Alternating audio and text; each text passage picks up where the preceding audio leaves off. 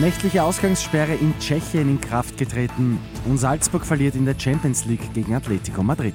Immer 10 Minuten früher informiert. 88.6 Die Nachrichten. Im Studio Christian Fritz.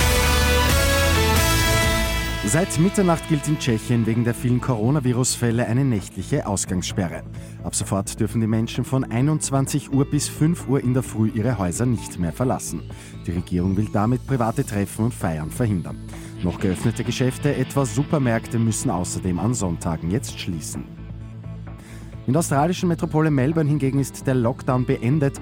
Nach mehreren Monaten dürfen jetzt Restaurants und Bars wieder aufsperren. Auch Friseure und Einzelhandelsgeschäfte dürfen wieder öffnen. Für den FC Salzburg hat es in Madrid gegen Atletico knapp nicht für einen Punktgewinn gereicht. Die Salzburger verlieren mit 2 zu 3. Coach Jesse Marsch ist trotzdem zufrieden mit seinem Team. Eine gute Leistung und, schade, dass in diesem Moment in der Turnier wir haben nach zwei guten Spielen nur einen Punkt.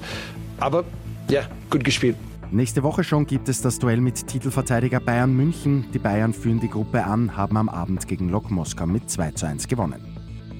Und wir bleiben beim Sport. Dominik Thiem ist bei den Tennis Erste Bank Open in der Wiener Stadthalle ins Achtelfinale eingezogen. Die gute Nachricht zum Schluss. Der Niederösterreicher, die Nummer 3 der Welt, gewinnt in Runde 1 gegen den Ukrainer Vitali Satschko in zwei Sätzen.